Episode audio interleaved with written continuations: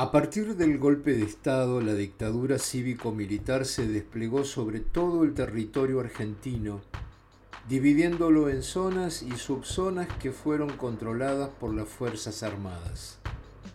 El partido de Merlo quedó en manos de la Fuerza Aérea junto a Moreno y al viejo partido de Morón, que incluía a Ituzaingó y a Hurlingham, constituyeron la subzona 16.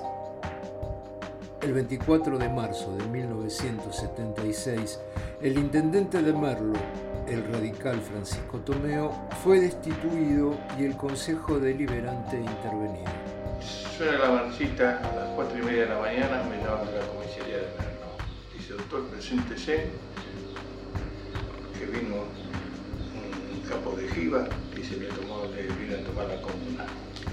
Bueno, entonces yo agarré, me levanté La política del gobierno militar dejaría más pobres y desprotegidas a las mayorías, mientras las clases dominantes aumentaban su riqueza y la dependencia con el endeudamiento externo. La mortalidad infantil, la reducción salarial, el hambre y el cierre de fábricas serían parte central del bestial programa de ajuste el plan sistemático de secuestro y desaparición de personas, la represión y el terror fueron herramientas fundamentales para llevar adelante estas políticas neoliberales.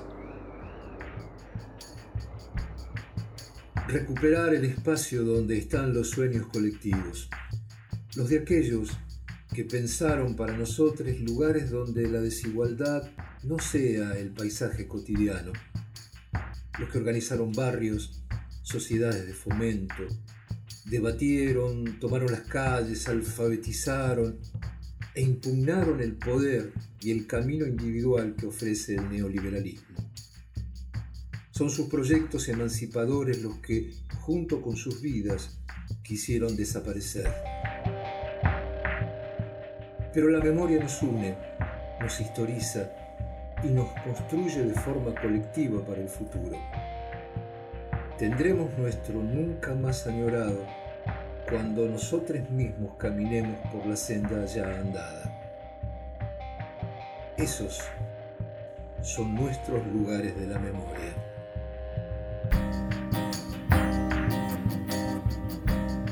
La búsqueda de las víctimas del terrorismo de Estado en nuestra localidad movilizó a los familiares y una parte de ellos le dio otra dimensión al reclamo, trascendiendo la búsqueda individual. Eh, cuando llegaba del trabajo a las 3 de la tarde, tres y media, agarraba y salía a preguntar a los vecinos si habían visto algo, si sabían de algún desaparecido.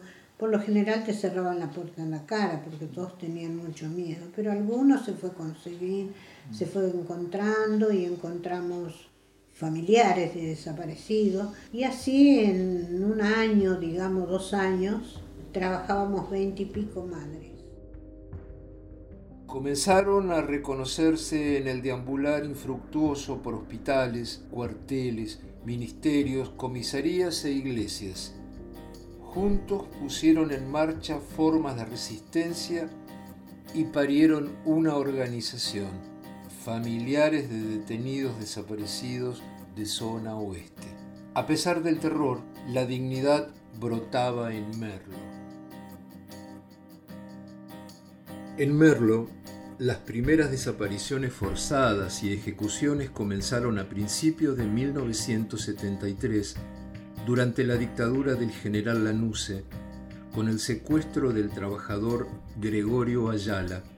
Al año siguiente, en diciembre de 1974, la organización ilegal de extrema derecha, la AAA, Alianza Anticomunista Argentina, asesinaba a los maestros Jorge Cols y Mara Baldi y al estudiante secundario Eduardo Quique Carreño. Pero luego del 24 de marzo de 1976, con el inicio de la última dictadura cívico-militar encabezada por Jorge Rafael Videla, los operativos ilegales se multiplicaron.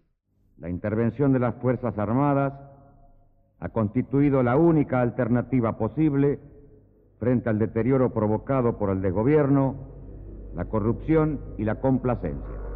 Por múltiples causas, un notorio vacío de poder fue minando a ritmo cada vez más acelerado las posibilidades del ejercicio de la autoridad. Este proceso de reorganización nacional demandará tiempo y esfuerzos. Requerirá una amplia disposición para la convivencia. Exigirá de cada uno su personal cuota de sacrificio y necesitará contar con la sincera y efectiva confianza de los argentinos. En Merlo se comenzaba a desarrollar el plan sistemático de desaparición forzada de personas. Se comunica a la población que a partir de la fecha el país se encuentra bajo el control operacional de la Junta Militar. Se recomienda a todos los habitantes el estricto acatamiento a las disposiciones y directivas que emanen de autoridad militar, de seguridad o policial. Fui secuestrada el 7 de mayo de 1977 en la intersección de las avenidas Noguera y Beltrán en la localidad de San Antonio de Padua. Pilar Calveiro, testimonio judicial realizado en México el 15 de julio de 1985. Siete u ocho personas de sexo masculino que rompieron a balazos la cadena de la puerta de la calle Einstein, Parque San Martín, entraron forzando la puerta, sacándolo de la cama. Declaración de Ernesto Guzmán, relatando el secuestro de su hijo ante la dirección de personal de la Municipalidad de Merlo. 7 de octubre, 1976. Aide y Juan fueron privados ilegalmente de su libertad el 6 de abril de 1977 en su domicilio de la calle Azara, barrio Pericón. Desde allí se los trasladó a la Mansión Seré. Sentencia Mansión Seré, Tribunal Oral Federal de San Martín, 2014. Para nosotros, respeto de los derechos humanos no nace solo del mandato de la ley ni de las declaraciones internacionales, sino que es la resultante de nuestra cristiana y profunda convicción acerca de la preeminente dignidad del hombre como valor fundamental. A mí me fueron a buscar a mi casa de Merlo el primero de diciembre de 1976. Personas con chaquetas verdes y de civil con ametralladoras. Me dijeron que eran del ejército.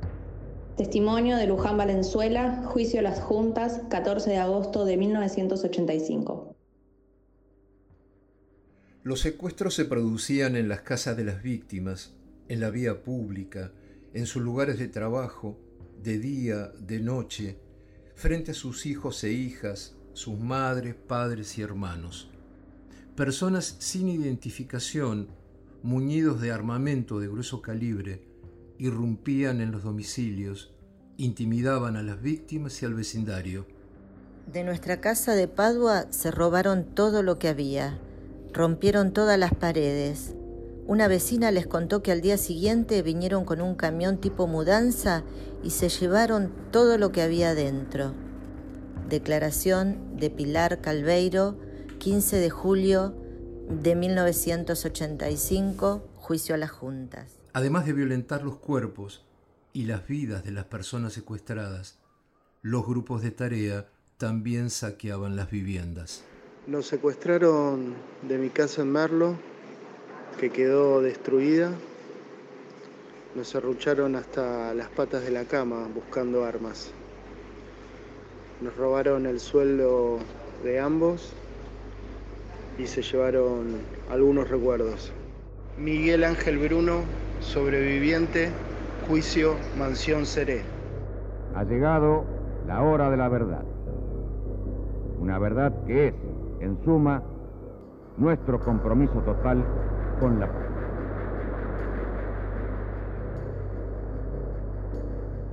Luego del secuestro, las familias comenzaban la búsqueda infructuosa de su ser querido.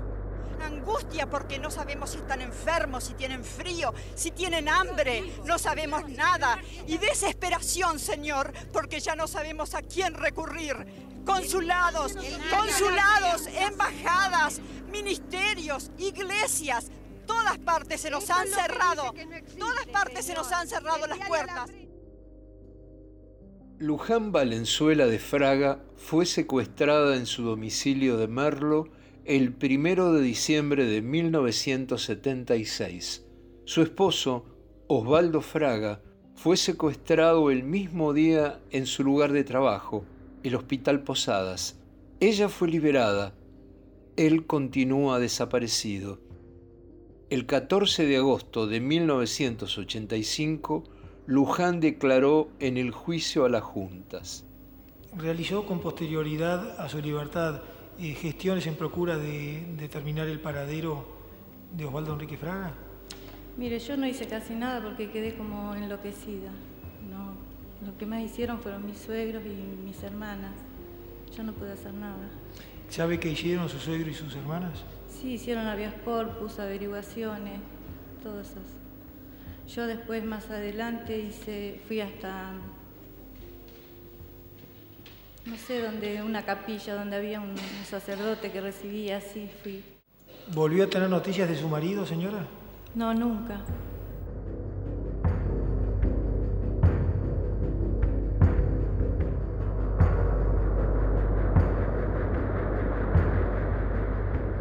En Merlo, las familias comparten el mismo derrotero comienzan a buscar información en las comisarías, en Jiva, en el hospital municipal, se acercan a la iglesia, pero en todos lados la respuesta es la misma. Nadie sabe dónde está su ser querido. Está desaparecido. Jorge Gambero, militante del Partido Comunista, sufrió la desaparición forzada de su compañera María Elena Ianotti. Lo primero que hago me voy al grupo que corresponde la vigilancia de Merlo, que es grupo 1 de vigilancia aérea, que es el único radar que hay importante en la zona, lo tiene Merlo. Entonces fui ahí, no me quieren recibir de noche, de noche no reciben, que vuelva a la mañana. Yo tenía un cierto conocimiento porque en los actos del Consejo Deliberante se hacía con parte de la aeronáutica de acá de Merlo. Así que algunos los conocía de vista. Me presento al día siguiente, hablo con el segundo, que era el que yo conocía, le planteo lo que sucedió, un poco fuerte, preguntando si era fascismo o nazismo esto, ¿no? Muy fuerte y me dice, mire Gambero, si usted estaría en algo, en este momento, este, estaría viendo crecer los rabanitos de abajo. Sergia Aybar, madre de Alejandro Aybar, estudiante desaparecido del Colegio Nacional de Merlo, relata su búsqueda. En cuanto se lo llevaron nosotros, yo llamé, hice llamar por una amiga mía eh, que vivía en la capital, hice llamar a mi hija mayor que vivía en ese entonces, estaba casada y vivía en capital. La hice llamar y vino enseguida con el marido. Así que en cuanto aclaró, nos fuimos a ver al Comodoro Ventura, al Comodoro Ventura, que diría, qué estúpido esto, no tendrán nada que ver, porque si no, no nos iban a venir. Fue hasta mi Graciela, que tenía mi nieta, eh, la mayor, era bebita, chiquita. Fuimos toda la familia completa, con los chicos, con los mellizos, con todo, a ver al Comodoro Ventura, a Jiva. ¿Y qué sabíamos? Eh, yo preguntaba desesperada, ¿dónde me lo llevan? ¿Dónde está? Dijo, vaya a la comisaría de Merlo que ahí le van a decir. Y fuimos a la comisaría de Merlo, de Moreno, de Álvarez, de, de Rodríguez, de todo, pero nadie sabía nada. Mercedes Trota es hermana de Teresa Trota, secuestrada junto a su compañero Roberto Castelli en 1977. Llamando a la policía, porque lo primero que hice fue buscar un teléfono, que no todo el mundo en ese momento tenía teléfono, este, para llamar a la policía. Yo, qué pelotudo. O sea, ¿viste? Pero en ese momento vos pensás, eh, la fuerza de seguridad son los que van a salvar a mi cuñado. Si las fuerzas de seguridad estaban tan involucradas como, como el ejército, la policía era toda una sola cosa. ¿Viste? Y vos te empezás a dar cuenta cuando empieza la búsqueda, cuando mi mamá empieza a averiguar, ¿viste? A, a, querer saber dónde estaba la casa, con la esperanza de que ellos pudieran estar ahí, qué sé yo, porque empezás, eh, realidad vos empezás, eh, cuando empezás, en, en ese momento, empezás por el camino incorrecto. La misma familia, o sea, la misma familia se, se disgrega.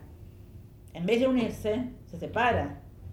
Porque a mi casa no vino más nadie de mi familia, de mi familia biológica, digamos, ¿no? Mis tíos, mis primos, los mismos vecinos, como que te ven a vos como que fueras, ¿viste? Te acerqué, te pueden llevar a vos también. ¿Viste? Es como que el miedo cunde y hace que uno se equivoque. Porque después vos te das cuenta que lo, que lo, que lo real o lo, lo verdadero, digamos, es la organización, la unión, la intercomunicación. En el mes de abril de 1977, 14 mujeres marcharon por primera vez alrededor de la pirámide de Mayo desde allí el movimiento fue creciendo. Ese año se sumarían a la peregrinación a Luján, inaugurando los pañuelos blancos en sus cabezas. La tela de los pañales de sus hijos sintetiza la maternidad y la lucha. Se gestaban así madres y abuelas de Plaza de Mayo. En Merlo, un puñado de familias también comenzaron a organizarse como madre me buscando madre.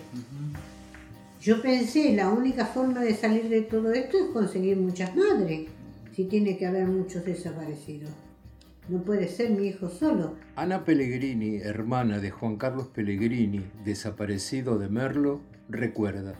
Mi mamá eh, empieza a recorrer estos organismos de derechos humanos, ahí conoce a, otros familiares, este, yo me ocupaba de, hacer las cartas que enviamos a organismos internacionales. Este, y bueno, ahí conocí a Sergia, a Ibar, eh, que le pasó direcciones a donde eh, se podía escribir y a dónde podía ir. Conocí a Beba Galeano. Y juntos, posteriormente, eh, forman el grupo de familiares de detenidos desaparecidos de Marlo. Y se reunían primero en las casas y luego alquilan un local en la calle Sarandí, casi esquina Maipú. Y bueno, se reunían ahí, ahí iban otros familiares como Don Sánchez, que tenía dos hijos desaparecidos, Griselda Aybar acompañaba a su mamá en la búsqueda de su hermano Alejandro Aybar. O sea, mamá descubre lo que está pasando en el país cuando va al Ministerio del Interior, en los primeros días de búsqueda desesperada de comisaría, comisaría Jiva. Eh, y ahí se entera que no es algo familiar, sino que es algo eh, de, la patria, como dice ella. Le está pasando esto a mi país. Y bueno, y así, eh, hablando con otra señora, va a Plaza de Mayo y así empiezan a conectarse, le pasan la dirección de alguien de Merlo y se va, lo va a visitar, va a buscar la casa y así empiezan a juntarse. Eh, algunos al principio lo negaban, cerraban la puerta, no sabía quién era aquella, no le reconociera a mi mamá, no, no sabían quién era, hasta que se empiezan a abrir las puertas de dos o tres casas. Por supuesto que nos quedamos muy solos porque la gente tenía pánico no solo el barrio, sino también los familiares, nuestros parientes, no venían a visitarnos. Tenían miedo de venir y de que cayera alguno, porque ya nos habían caído dos veces. El 22 de diciembre de 1981 se organizó un ayuno en la iglesia Nuestra Señora de Pompeya de Merlo. A las 6 de la mañana, un grupo de mujeres con brazaletes que decían Madres de Desaparecidos iniciaron la protesta que duró 48 horas. El padre Elvio, responsable de la iglesia, apoyaba de forma abierta a los y las familiares de desaparecidos. Siempre contó el apoyo con el padre Elvio de, de la iglesia de Pompeya, la parroquia de Pompeya, que era el barrio donde vivíamos. El padre Elvio abrió las puertas de la parroquia, le costó bastante caro, pero él siempre se jugó también por la causa lo castigaron, le sacaron a los chicos con que él, que él mantenía y criaba en, ese, en esa parroquia y lo trasladan, los, lo sacan de ahí. También iban a la iglesia de Pompeya, íbamos a la iglesia de Pompeya, se reunían los, el tercer domingo de cada mes. Este, el padre Elvio le facilitó el lugar, ahí se hizo un festival para recaudar fondos, para pagar el local. La verdad que el padre Elvio se jugó, ¿no? Porque en esa época era muy difícil que, que los religiosos este, colaboraran, ¿no? Pero hubo sagradas excepciones. El cura Elvio Luigi Metone preside desde hace décadas el hogar La Casita en Villa Sapiola, Paso del Rey. En 1976 era el responsable de la iglesia de Pompeya en el partido de Merlo. Así recuerda los años del terrorismo de Estado cuando vinieron y nos dijeron quisiéramos hacer una velada de oración. ¿eh? Por, y le dijimos, sí, cómo no, como la iglesia debe aceptar, digamos, no solo acompañar. Esta. Entonces dijimos que sí enseguida, ¿no? Al otro día viene un auto y mi compañero fue el que habló en ese momento, ¿eh? que yo comparto totalmente lo que dijo. Viene un auto y nosotros pensamos que era de los servicios, ¿eh? que venían a ver qué se trataba, qué era, quiénes eran, por qué. Bueno. Y era el vicario general de la diócesis de Moro que venía. ¿eh? Y, y, venía a decir, bueno, está pasando esto, pero los tiempos son difíciles, pero no, no es conveniente que... ¿eh? como pidiéndonos que cortáramos las cosas. Dijimos, no, pero no, no, vamos a hacerlo eso. ¿Cómo? Si viene alguien, si viene una autoridad a pedir que acompañemos en tal lugar y vamos sin problema, ¿y cómo? hay gente que sufre por un problema y nosotros no vamos a abrir la puerta a decir estoy con ustedes. No, nos parece que tienen todo el derecho y bueno. Sergio Rapaport fue amigo de Alejandro Aybar y se sumó a la lucha de los familiares.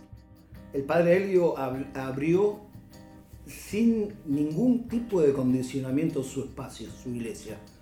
Nosotros nos reuníamos en, una oficina de, la iglesia, eh, las reuniones se hacían ahí, eh, se hizo una, huelga de hambre eh, en, el ámbito de la iglesia el, padre Helio, una huelga de hambre en, esa madrugada o en esa noche, Monseñor Laguna mandó a, que se retiren inmediatamente los que estaban generando esa, esa acción, los que estábamos generando esa acción.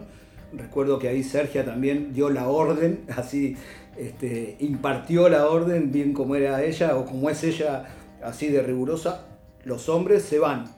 El 19 de noviembre de 1982, Sergio Ibar y Celina Galeano ingresaron a la comisaría primera de Merlo para dejar una nota al comisario. Las familias de desaparecidos y detenidos por razones políticas y gremiales zona oeste comunican a usted que el primero de diciembre de 1982 a las 19 horas caminaremos desde la estación San Antonio de Padua hasta la estación Merlo donde desconcentraremos. Dicha marcha se hace con el fin de hacer conocer nuestros reclamos. Pero desde el 12 de noviembre de 1982, un informe de inteligencia ya había advertido a las fuerzas represivas que los familiares desaparecidos estaban gestando una movilización. Por la presente llevo a su conocimiento que personal de esta delegación de inteligencia ha tomado conocimiento que en el partido de Merlo se ha organizado para el primero de diciembre de 1982 una marcha convocada por familiares de desaparecidos y detenidos de zona oeste. La marcha que significaba un enorme acto político de resistencia fue bautizada como Marcha por el Reencuentro de las Familias. El volante que se repartió ese día sintetizaba sus reclamos. Libertad a los presos políticos y gremiales.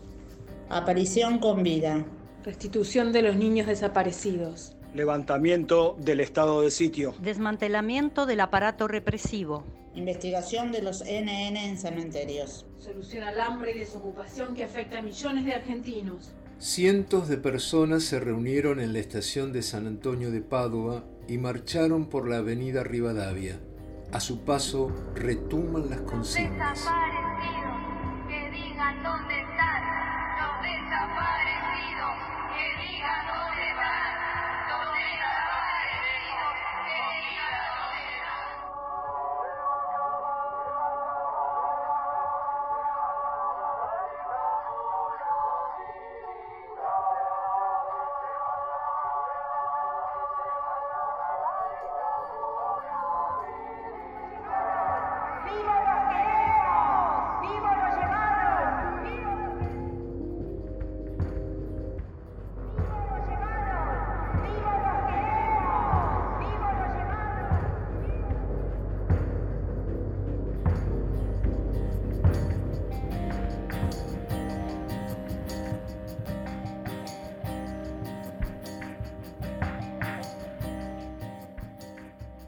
Desde la estación de Padua hasta acá hasta la avenida de acá al mástil y volvimos al- ahí y después aquí, ahí hablé yo. La única que hablé fui yo, no porque quería hablar yo solo, sino porque nadie se animó. La bandera verde se decide hacer para, para una de las marchas. Yo creo que se decide hacer para la marcha que se hace en Merlo, la, la primera marcha que se hace en zona oeste. Otra acción eh, que se hace fuera del ámbito central de, de los organismos de derechos humanos a nivel central. Tengo recuerdos así muy, muy claros, también pinturas que, que- que recuerdan esa, esa acción. Eh, no había algo que nos identificara eh, de locales en la zona, ni siquiera cuando íbamos a las marchas en Capital. Eh, hay un famoso cartel verde que se hizo, que sirvió como eh, estandarte en la, en la cabecera, en la cabeza de la, de la manifestación. Pero igual yo no recuerdo, no recuerdo, o sea que no sé que si pasaba o no, de haber llevado esa bandera a alguna marcha grande. Siempre eh, hacíamos columna con familiares en Capital. Pero sí que esa bandera se hizo para, para una marcha y se- seguramente que se hizo para la marcha de, de acá de Merlo, que fue, bueno, tremendo eh, emprendimiento, desafío. Una manifestación muy importante también, estamos hablando de plenísima dictadura, o sea, ni siquiera que la dictadura se estaba yendo. Estamos hablando de una acción en plena dictadura con, calculo yo, dos cuadras, había que juntar dos cuadras de gente en esa época, ¿eh? Eh, caminando a contramano por Rivadavia, de Padua a Merlo hasta el mástil. y se logró hacer claramente. Eh, vino mucha gente, sobrevolaban los helicópteros. Eh, y ese cartel verde que lo confeccionamos en el jardín de la casa de Sergia, extendimos la- el- el- el- esa tela verde y con eh, tela adhesiva que había traído Sergia del hospital, eh, hicimos ese cartel. Me acuerdo también haber tenido la satisfacción cuando entramos a Avenida Libertador, eh, en, la, en la calle, la avenida principal de Merlo, el aplauso de la gente común que, que- que estaba caminando en ese momento. Eh, fue conmovedor. El 10 de diciembre de 1983 asumirá como presidente el radical Raúl Alfonsín y en Merlo como intendente Leopoldo Suárez. Hacía 28 años que el peronismo no gobernaba en el distrito. Los familiares de detenidos desaparecidos de Merlo esperaba con anhelo la vuelta de la democracia. La posibilidad de conocer la verdad parecía cercana. El Consejo Deliberante de Merlo creó el 27 de diciembre de 1983 una comisión especial para tratar las denuncias vinculadas a las violaciones a los derechos humanos ocurridas en el territorio. En 1984 se iniciaban las exhumaciones en el cementerio, donde se hallan los restos de cinco detenidos desaparecidos. El cementerio Santa Mónica aparece en la prensa nacional. Pero el avance no sería lineal. Con la consolidación de los gobiernos neoliberales que impusieron las leyes de obediencia debida y punto final, se intentaron cerrar las posibilidades judiciales. En Merlo el silencio se impuso. Los familiares comenzaron a participar en otros distritos, ya que desde los años 90 hasta el 2015 la política de derechos humanos del gobierno local era el olvido y el silencio. Desde el año 2016, los familiares de desaparecidos participan en la Dirección de Derechos Humanos de Merlo. Se reúnen de forma sistemática, dan charlas en las escuelas del distrito y colaboran en la reconstrucción de la memoria. Las nuevas generaciones levantan las banderas gracias a la lucha de familiares y organismos. El camino para llegar a la verdad y la justicia aún se está transitando.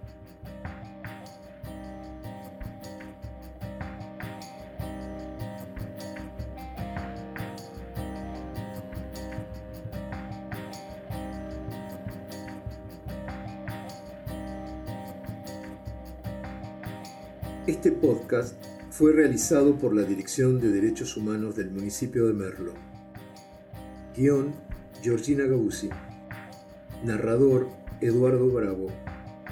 Edición, Daniel Uranga y Lucía Gabuzzi. Música original, Hernán Suárez. Directora de Derechos Humanos, Marcela Maidana.